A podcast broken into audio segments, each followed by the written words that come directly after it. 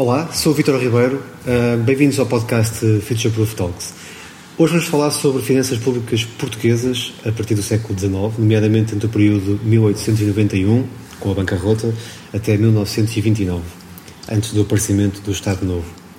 Quem não conhece o passado está condenado a repeti-lo. Por isso, esta sequência de análise da nossa história económica e financeira tem o intuito de nos preparar melhor para o futuro Uh, os paralelismos destes momentos da nossa história com o presente são evidentes e vamos falar sobre isso durante o episódio de hoje. Este episódio está a ser gravado na Coimbra Business School uh, e comigo estão Henrique Amaral Dias e Jacques Tomás.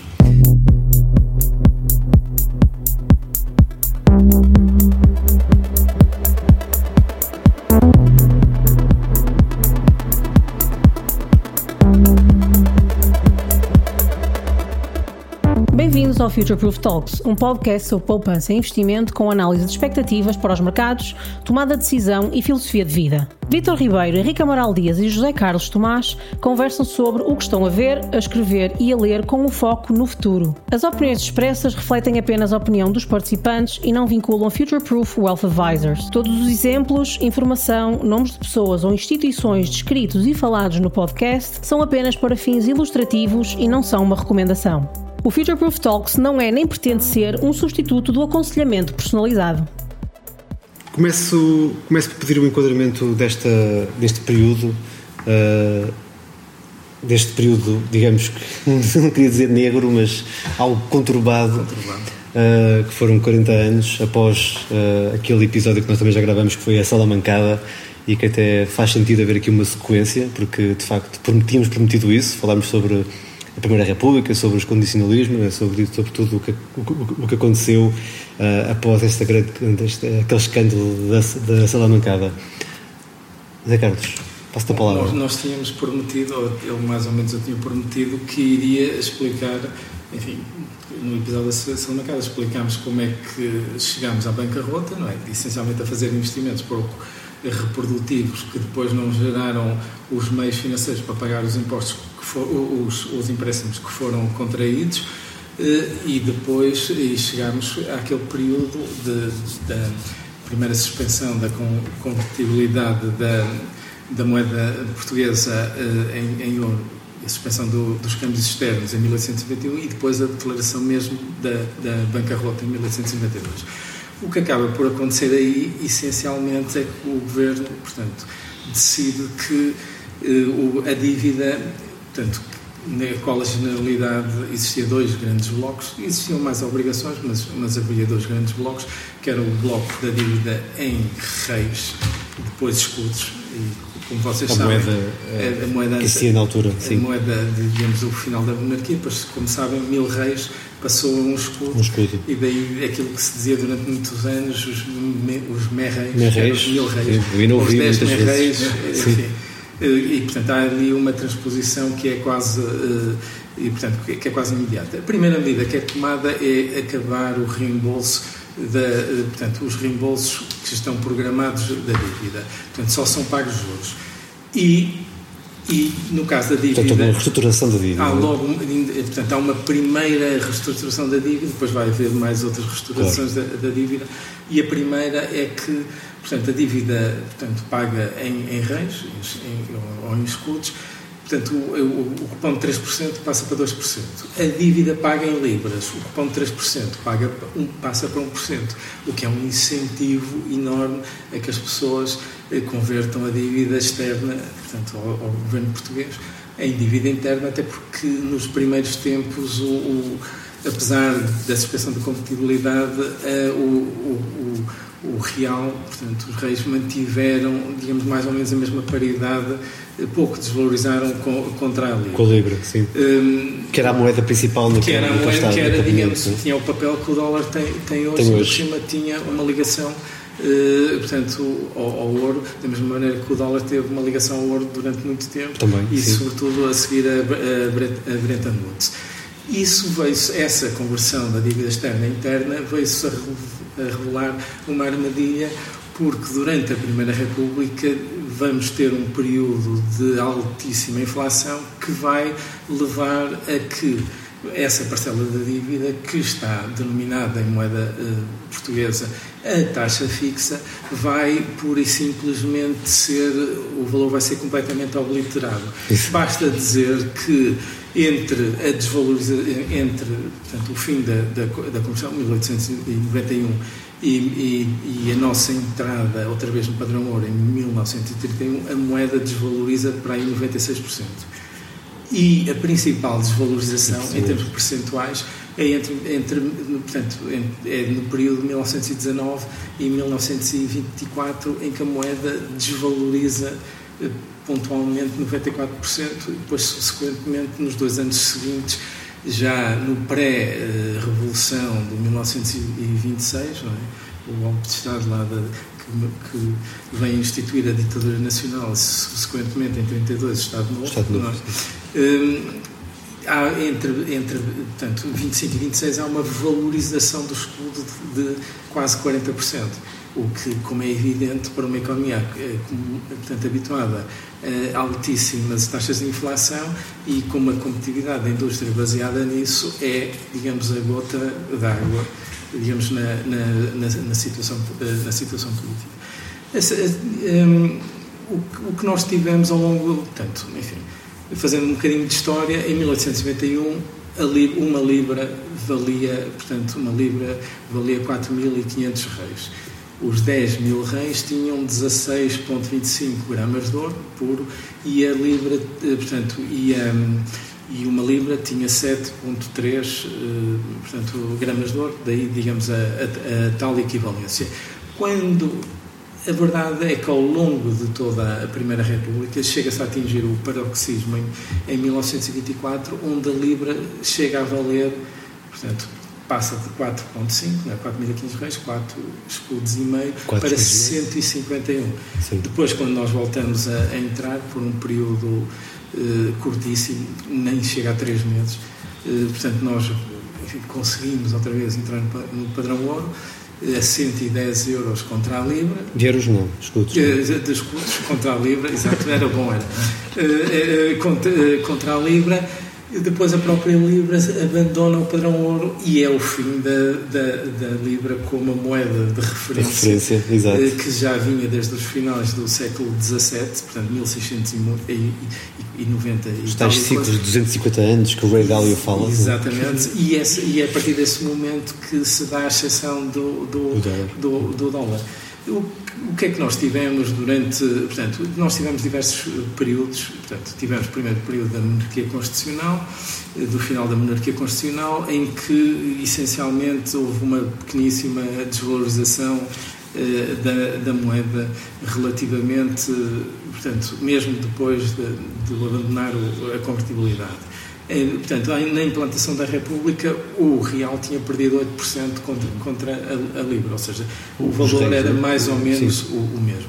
No entretanto, tinha acontecido, para além desta conversão que nós falamos, da, desta restauração que falamos da, da, da dívida, tinha havido um convênio ao fim de 10 anos, não é? Portanto, temos a, a bancarrota em 1892 e voltamos a ter, uh, e temos o convênio com os credores externos em 1902 ou seja, passados 10 anos, onde se dá uma reconversão da dívida onde, em que os credores externos, que em muitos casos eram portugueses, os principais credores externos, os, os principais detentores das obrigações do Estado português em libras eram portugueses, eh, mas perdem 38%. Inicialmente iam perder 50%, depois há uma benesse. Ou seja, há um, há um haircut de 38%. Um, né? Exatamente, era a palavra que me estava a escapar. O haircut de 38%, o que permite digamos, também, e depois ali planos de reembolso em prazos uh, compridíssimos.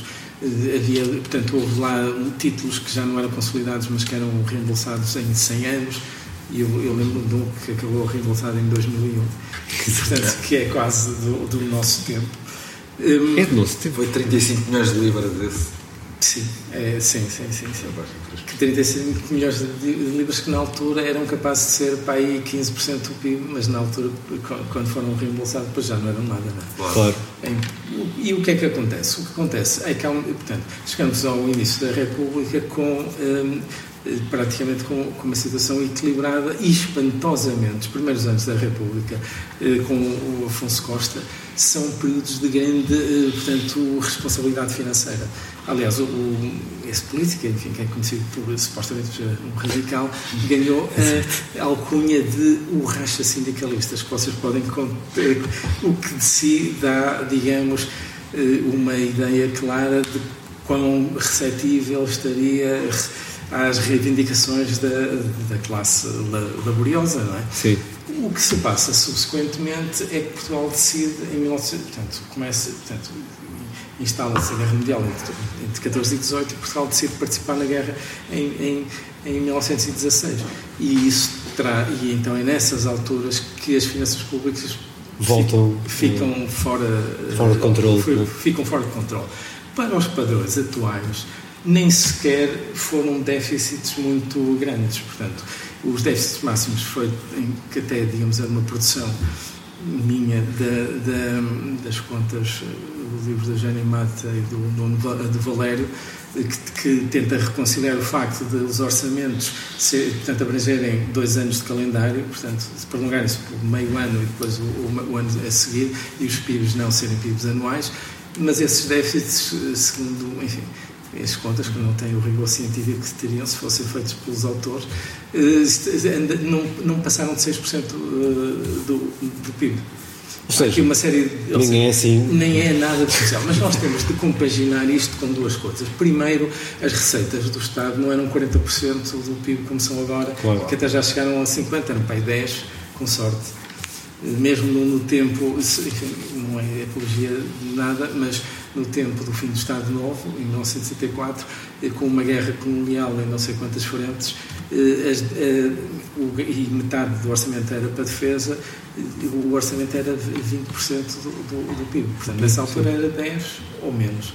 E, portanto, o Estado tinha poucas receitas fiscais. Portanto, uma dívida, um, portanto, um, um, um déficit de 6% é, digamos, enfim, 6% do PIB em, em 10%, estão a ver, é um déficit de 60%, de 60% do, do de, de, de, portanto, o Estado tinha 10% de despesa e só conseguia 4% do PIB de, receita, portanto, o resto tinha de vir de, lado. Mas, como vocês viram, as nossas fontes de financiamento estavam cortadas. Claro. Por outras palavras, os empréstimos externos praticamente acabaram, acabaram. Na prática, houve um ligado, um pequeno montante marginal, marginal ligado ao negócio, portanto, ao contrato do, dos tabacos. Mas, tabacos, mas, mas basicamente não há financiamento externo. Não há financiamento externo. E é evidente que a partir do momento em que se instalam taxas de inflação como as que nós vamos ver, ninguém, sob perfeito juízo, ia emprestar dinheiro a taxa fixa ao governo português, seja lá que taxa for, muito menos às taxas que. Uh, Isso é importante, esse ponto. Mas porquê? Porque por causa da situação da desvalorização, Exatamente. É? como é óbvio. Porque, nós, porque é isso que vai justificar, e daí o paralelismo que nós já falamos com a República de Weimar, Exatamente. que vai justificar uma redução enorme, neste período de enorme instabilidade e de grandes altercações políticas, vai, vai mesmo assim ser caracterizado por uma redução da dívida, da dívida do Estado, da dívida pública em percentagem do PIB. Mas isso é conseguido através da expropriação pela inflação das pessoas. Sim. Quer, digamos, das pessoas que têm os títulos, quer, digamos, de quem paga o imposto da inflação, que são as classes, enfim, que, que têm mais, dificul, eh, mais dificuldades. Sim.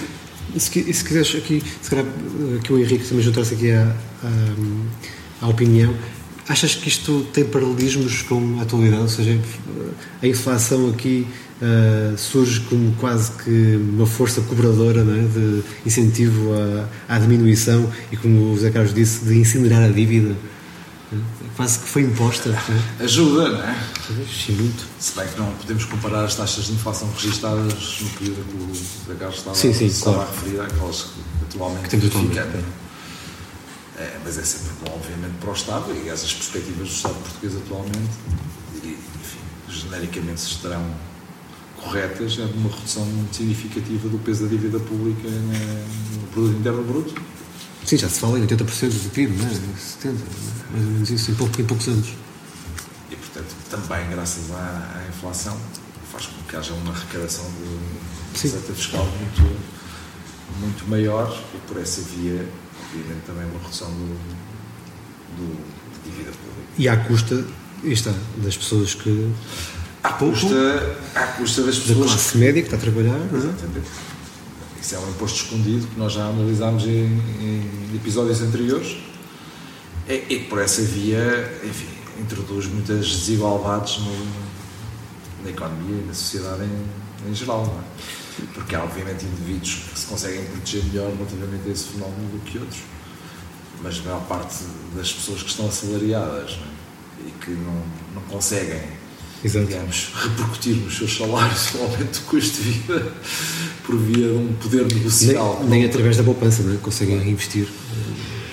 E a taxa de poupança hoje em dia, enfim, pouco tem a ver com aquela que se verificava, por exemplo, no tempo do Estado Novo. Sim, sim. hoje a nossa taxa de poupança, é, é, em termos gerais, é muito, muito, Muito reduzida. baixo, Aliás, sim. tivemos a oportunidade uma vez de falar nisso com o Luís Aguiar Conraria, Uhum. em que uma das grandes preocupações do Luís era precisamente como estimular Como é a que taxa de poupança na nossa Isso economia. mesmo, sim. Sim. Portanto, nós não, o nosso rendimento disponível hoje em dia, em termos médios ou em termos medianos, não acomoda muito espaço para poupar e por essa via neutralizar o, o efeito do e investir. Investir, que é para poder eh, combater o efeito que a inflação tem, não é? Claro Ah, algumas pessoas conseguiram fazê-lo, outras, a esmagadora A maioria- esmagadora ainda não faz, claro. E ainda por cima, como também vimos no outro podcast, com o aumento da- das taxas de juros e, portanto, o aumento do serviço da dívida da esfera pessoal, isso ainda mais torna impossível Sim, a essa, questão, essa poupança e investimento correspondente. a questão da relação entre a inflação e a dívida é aqui um aspecto fundamental, não é? É, vejam bem como é que. é- Vejam, portanto, como, enfim, como estávamos a dizer, mercados externos fechados, mercados internos fechados, o que é que sobra? Sobra, digamos, o aumento da circulação monetária, da Monetária. circulação Aí está. fiduciária, pôr, ou, dito de Coisa outra que já maneira, pôr o Banco Central pôr o Banco Central a imprimir moeda para pagar a dívida, que é a pior espécie possível, de, porque as pessoas têm apenas utilidade para a moeda até um determinado valor e depois tentam desfazer-se dela. E esse ponto é Isto não importante. provocou, desculpa lá, não Sim, sim. provocou uma fuga de capitais maciça. Provocou uma fuga isso. de capitais maciços. Eu vou só dar aqui uns números. Vejam, portanto, o poder da inflação para diminuir a dívida pública de um, de um país, sobretudo se ela est- está denominada em títulos de taxa, eh, portanto, é uma taxa, é uma taxa fixa. Basta aumentar a inflação e, e o produto aumenta e os títulos desvalorizam de, eh, de valor. E, e nós tivemos taxas de inflação verdadeiramente extraordinárias durante este período. Em, em 17, eh, 18%, em, 18, em 1918, 80%, em 19, 14%, 73% em, mil, eh, em 1920, 56% em 1921, 20% em 1922, 57% em 1923, 38% em 1924. E isto acompanhado, enfim, de, de, de Fugas de capitais Poder de compra perdas, brutal. poder de compra brutais, fugas de capitais eh, brutais que chegaram a, a sete vezes as exportações, dez vezes as, as, as remessas de, de imigrantes. E, portanto, é um cenário verdadeiramente apocalíptico onde se Completamente descapitalizado o país, não é? país completamente descapitalizado, desvalorização da moeda neste período de 94%, portanto vejam bem o, o- e, para, e, pronto, e como já se falou, vejam bem depois o que é que acontece quando é- a desvalorização é parada, há um conjunto da indústria que já se habituou a este tipo de, de desvalorização, está a basear a sua produtividade nisso e de repente a moeda valoriza 40%, eh, 40% até eh, 1926 Mas num período curto, não é? num período curto. Portanto, quem ainda não estava contra o regime, enfim, como já não faltaria ninguém, ainda ficaram mais, eh, fi- ficaram mais vezes. Mas Portanto, apesar de tudo, conseguimos resolver o problema através da, da inflação, não é? é verdade, ou seja, portanto, tudo como, como se falou, embora- Hoje, deixa só dizer, hoje Há não, seria, hoje não conseguiríamos fazê-lo, não é? Não temos esse instrumento político, digamos, nas nossas mãos, não é? o o instrumento da política nesta altura era o Exército não é? e a Guarda Nacional Republicana. Não, português, não, mas nesta altura nós não podemos da, da questão da emissão, emissão de moeda, não é? Hum, nós, por acaso, é uma coisa interessante. Vocês sabiam que há dois CDS sobre a dívida, Credit Default Swap, sobre a dívida italiana. Um que, portanto, é, é apenas meramente se a Itália vai, portanto, vai entrar portanto, em default na dívida em euros e outro se, portanto, também contempla o risco de, ah, de se entrar em default na dívida, independentemente de qual é a moeda, certo. e outro que contempla o risco da dívida ser redenominada numa nova moeda. Por outras palavras, nós podemos sempre mudar de moeda e vocês Claro, sabem, ao longo da história isso aconteceu dezenas de vezes. vezes. Vocês sabem a minha opinião eh, que, que vai no sentido de um dia, quando houver uma, o verdadeiro problema da Europa não é a Itália, é a França, e quando houver uma. E agora, com todos estes Sim, os, as convulsões sociais. As convulsões sociais e, e, e, as finanças públicas. Isso, isso, isso é engraçado porque. Engraçado, não tem piada nenhuma, mas. Hum, hum, na altura, e esses paralelismos dessa Primeira República e desse período com a atualidade fez-me lembrar o que aconteceu no pós-crise financeira, a crise da dívida né, dos países do euro, países do Sul, né, uh, em que naquela altura, eu lembro-me bem, 2011, 2012, 2013, em que muitos investidores procuraram tirar capitais uh, de Portugal. Uhum. Vocês lembram-se disso, não é? Investidores e até não investidores. E não investidores, ou seja, de colocar o dinheiro em NOCs, em coroas norueguesas, em libras, em dólares. O pânico era generalizado. com o pânico da, da, possível saída de Portugal do euro não é? e, e do que é que irá acontecer à moeda. Eu lembro-me de haver pessoas a olhar para, para a, a comprar ouro, a comprar ouro, precisamente. E eu, eu lembro de ver pessoas a olhar para a face das moedas e a dizer esta aqui que tem, que tem, que tem portanto é emitida pela Alemanha, esta vai ficar. Esta vai ficar, a outra. E a outra que é. não Tô, vai. Exatamente, isto, isto é completamente irracional, mas atenção, tem paralelismos com essa altura. Não sei se é completamente. Isto é irracional não, até o dia em que não, deixa de ser, não, que se materializa. Não é isso, não, me compreendeste, não é isso. Eu estou a dizer que de facto existe esse risco, não é? Quando eu digo que é irracional, esse comportamento de olhar para uma moeda e pensar que que a moeda é diferente só por ter a face da Alemanha ou a face Exatamente. de Portugal. Sim, aquilo é uma dívida é uma dívida do Banco Central. Mas o José Carlos tem toda a razão quando diz que poderíamos voltar a uma moeda nacional, não é? Sim, claro. Ao escudo ou qualquer outra, outra denominação. O facto é que a nossa dívida em euros permaneceria. Permaneceria, claro. Falamos muito sobre isso naquela altura. Falou-se, falou-se bastante. E essa teria que ser paga em moeda. Por isso que eu digo. Em, em euros ou uma moeda que havia essa substituir. Precisamente. Aquilo que nós tínhamos na, na altura, que era a conversão e, a, e a, digamos, o, a contraparte eram as, as libras. Eu não, é? sei se se lembram, o euro vale 200,482 Valia agora. e se fossem reais. Essa foi a conversão na altura. Exatamente. Mas olha, gerou alguma inflação. Enfim, também não muito bem registrada pelas autoridades estatísticas. Nos arredondamentos, sim. Sim, sim. Houve muitos arredondamentos, sobretudo nos cafés, nos produtos alimentares. Os selos dos correios, por exemplo. As pessoas também exageram um bocadinho do que aconteceu, mas, mas pronto. Mas, mas de facto houve, houve alguma inflação, sobretudo nos bens de valor mais baixo. Olha, e, e por falar, desculpa lá, agora por falar nisso, outro dia estávamos a falar os dois ao telefone, eu e o Zé Carlos, e eu gostava de perguntar ao Zé Carlos, porque percebi que era um tema que nos era caro aos dois. A taxa de inflação, a gente fala, não é? No CPI, ou no índice de preços do consumidor, é verdadeiro ou não? Eu aquilo, aquilo corresponde à verdade. Só por agora fugir, não é fugir ao tema, mas fazendo aqui uma pequena digressão. Eu, eu, eu, eu, eu digamos, vou fugir Lembras-te da, lembras Eu vou fugir à pergunta, mas vou só fazer aqui um paralelismo. Neste momento, a taxa de inflação cá em Portugal é 3,4% no último mês, ou, ou year on year.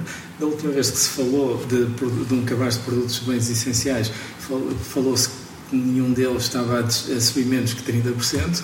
E durante a revolta da batata, em 1917, em que supostamente o índice de custo de vida do boletim da Previdência Geral deu 18%, eu, eu tenho aqui, portanto, o preço do trigo subiu de 73%, milho 54%, o arroz 63%, hum. o feijão 27%, é a batata 20% e o pão, que é a base da alimentação popular, subiu 60%. É, é, é curioso que, que essas medidas, essas taxas de crescimento, não são muito diferentes das atuais. Sabes, é uma coisa que eu tenho pensado. Eu nem quero eu, hoje, antes de vir aqui ao podcast, estava a pensar. Nós sabemos, por exemplo, muito bem quais são os Euribors. Sim. Temos a net e temos as Euribors ao dia a cotação. Sim. Mas eu julgo que seria um repto interessante lançá-lo junto da, do INE, Institucional de Estatística, é que nós pudéssemos ter acesso eh, quase em tempo real à forma como o, o, o cabaz evolui. evolui. Há países que já fazem isso. Porque eu tenho imensa curiosidade em saber como é que isso é, é calculado ao momento, não é? Quais são os bens que entram, quais são os preços a que estão a ser recolhidos, como é que eles são recolhidos, etc. Para que haja mais transparência, mais transparência. informação relativamente aos Sim, cidadãos. Eu, não é? não eu, eu quanto a isso, é, verdade, sem dúvida. Eu, eu, eu, quanto a isso, acho que, precisamente o que estás a dizer, acho que existe muita opacidade e continuamos a, digamos, a fixar-nos em instrumentos e em medidas e indicadores que são os mesmos de há 100 anos. Não evoluiu, quer dizer, a economia evoluiu muito, a nossa, o nosso nível de vida evoluiu muito e os indicadores continuam, continuam a ser os mesmos. Por isso concordo, claramente, temos que, temos que procurar novos indicadores. É? E acho que a transparência, e a transparência teria que aumentar. É? é importante. Eu, eu falo isto até às vezes em termos meramente empíricos, não quero estar aqui a informar-me num sofisma, não é? de confundir a experiência pessoal com a realidade, mas tenho uma característica enquanto consumidor que é compro basicamente sempre as mesmas coisas e, portanto, para, para os preços. Sabes a variação? Sei, não. Sim. É, sei, por exemplo, que o, o abacate antes da inflação era 4,49 euros, por exemplo. É, os ovos, o esparguete, por exemplo, era a 0,99 cêntimos. Hoje nós não encontramos esses preços, infelizmente. É? e, portanto, eu penso que é possível à, ao INE, ao Instituto Nacional de Estatística, começar a divulgar os itens que entram no cálculo do índice de preços do consumidor e mês a mês atualizar Sim. de forma a tornar transparente essa, essa informação, porque existem alguns economistas, alguns colegas nossos que julgam que há aqui uma certa, um certo desfazamento entre o.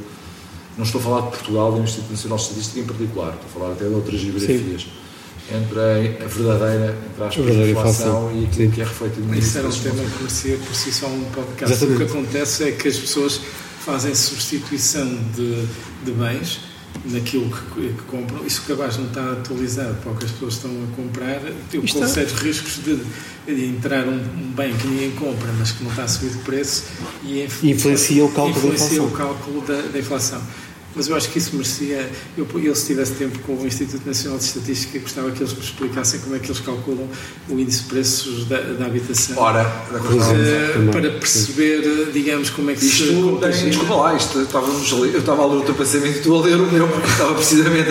Sim, como é que eles calculam isso? É? Porque, basicamente, nós eh, notamos que, portanto, as pessoas não têm poder de compra para, para irem para, para além de valores de, de, imóveis que podiam ir há uns tempos atrás e até se calhar menos. E, portanto, elas estão a comprar imóveis por aquele preço, mas mais pequenos. Portanto, é um caso de reduflação. e como é que isso entra? Eu, eu ainda não cheguei a conclusão nenhuma, portanto. Olha, e voltando ao nosso assunto das Sim. finanças portuguesas da Primeira República e não só. Um, Há aqui um ponto importante que é a criação, a criação ou, a, ou digamos, um, um acordo entre a, entre a República, entre o Governo e o Banco de Portugal, uh, em que, no fundo, já há aqui algumas uh, nuances sobre a política fiscal e a política monetária, não é? Na, na realidade, portanto, nós temos aqui um, um, exemplo prático extremo daquilo que se chama a dominância da política eh, fiscal sobre a política monetária, ou seja, o Banco Central é utilizado para financiar os governos. Claro. No, nós tivemos. É, Essa independência 2008, é apenas formal, não é? Nós tivemos. Quando chega à altura, não é? Aquilo são duas, duas, duas repartições do governo. Quando chega à altura do governo está quase para ir à falência, então é preciso tomar medidas extremas. Whatever it takes. Whatever it takes. Quando, quando nós tivemos em 2008, o que aconteceu em 2008 foi que os bancos centrais salvaram ou socorreram os bancos comerciais numa situação de dominância fiscal, os bancos centrais salvam os governos de ir, à, de ir à falência. E só para vocês verem, digamos, como a coisa foi, portanto, como não havia nem financiamento externo, nem financiamento interno, e não havia, portanto, não havia financiamento interno, não havia mercado de obrigações, portanto, a última recurso era o financiamento monetário, o aumento da circulação uh, fiduciária, certo. tal e qual como aconteceu na Alemanha, é igualzinho, só que o, o outro exemplo é mais conhecido, mas da mesma maneira. Estás a falar da República de Weimar. De Weimar. Da mesma maneira que a dívida pública interna alemã desapareceu dessa maneira, com a hiperinflação, com todas as consequências desastrosas que daí vieram. Exatamente. Aqui Como nós é? também, à nossa medida e com as nossas consequências desastrosas, enfim, eh, qualquer um poderá lá chegar facilmente, eh, tivemos exatamente o mesmo fenómeno numa escala um bocadinho mais pequena. Só para dar um exemplo, o aumento da circulação fiduciária de 1891 a 1929 é de 54 vezes e entre, eh, portanto, e entre 1914 e 1923, portanto, é 15 vezes, passa de 120 mil contos para um milhão e meio. Um milhão e meio de contos, de, de, de, neste caso de escudos. Impressionante. Impressionante, são valores impressionantes. Mas é mesmo isso, portanto, chega a uma determinada altura, esgotadas as outras fontes de financiamento do claro. Estado. Há que imprimir moeda. Estavam fechadas, só, podia, só havia uma única forma que era emitir moeda. Há que imprimir moeda. Mas tem um efeito extraordinário, não é? Porque e nós chegamos a 1926 na vida das, das, pessoas, aliás, como nós vimos. E é transversal, tendo aquelas pessoas que se protegem e que compram imobiliário, na altura, não era um dos grandes negócios. Aliás, o negócio era fugir, era outro, outro, porque também havia a expansão urbana. Outro negócio era o assambarcamento, até, mais, até beneficiando um bocadinho daquela questão de, da ilusão monetária que eu comprei a custo histórico, quando devia estar a fazer calcular os meus lucros a custo corrente. Não é? Exato. Eh, eu, eu posso dar um exemplo que é eu tenho um negócio de vender chicletes e, e, e, e comprou as chicletes enfim, na, numa Alibaba a mil euros, se assim se pode dizer, e vendo-as a 1100. O meu lucro é 100. E, e no ano a seguir há uma inflação de 10%. E eu, basicamente, qual é o meu lucro a custo histórico? É 100, mas o meu lucro a custo uh, corrente é zero. Eu, o negócio não liberta dinheiro. E se aquilo for, se for uma inflação transitória, não é? E, portanto, eu Voltamos à mesma basta conversa, subir 10% o preço das da agora não é 1.100, é, 1000, é 1.200.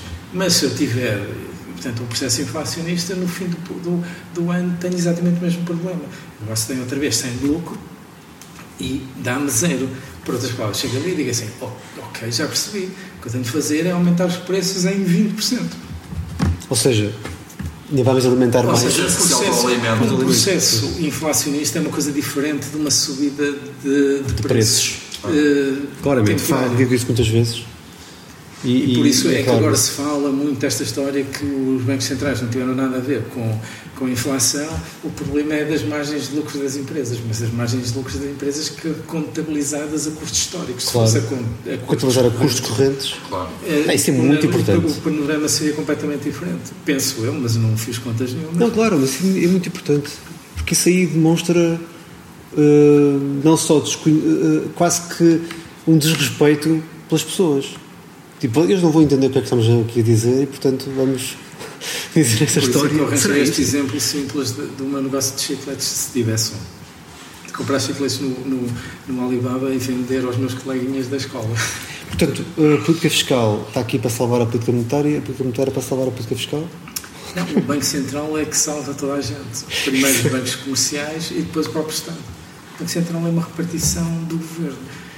Eh, a moeda é a moeda do governo e só pontualmente, porque se entendeu que isso era benéfico, ter um Banco Central que conduz a política eh, monetária, quando consegue fazer isso, uhum. independentemente da política fiscal. Por exemplo, em Inglaterra, há não muito tempo, para em 85, o, o, o, Banco Central, o Banco de Inglaterra recebia ordens do, do, do Ministro das Finanças. Põe a taxa de juros não sei quantos. Era nessa base. Sim, a Turquia está a fazer isso agora. Agora também se fala, agora também se fala muito na, na, questão de se os bancos centrais são verdadeiramente independentes Sim, ou não. É isso. Essa questão é importante. Já terão sido mais. Já, Já terão sido mais. mais Quando nós vimos estes casos de finanças públicas em Portugal, eh, conseguimos transportar para os nossos dias, não é? Uh, e aquilo que fomos lendo, aquilo que até que o teu trabalho e que tu foste dizendo aqui, de facto os paralelismos são evidentes. Não é? E a forma como se vai incinerar a dívida, não é? como se vai eu, limpar a dívida. dizer é que isto não tem, digamos, nenhuma reflexão qualitativa Exato. sobre a Primeira República. Exatamente, não tem nada Isto é um podcast de finanças e de investimentos. vocês, e isto é para as pessoas reconhecerem o que é que pode acontecer, porque este género de fenómenos prolonga-se, não, portanto, tem lugar mais do, em duas vidas ativas de uma pessoa normal, não é? Portanto, sim, são gerações. É um são duas gerações e, portanto, uma pessoa tem de ter a noção de onde está para poder reconhecer como é que vai atuar. Porque a coisa mais complicada, portanto, a maneira que o particular funciona é amanhã vai ser igual a ontem e tem uma grande dificuldade de interpretar os pontos de inflexão. Sim.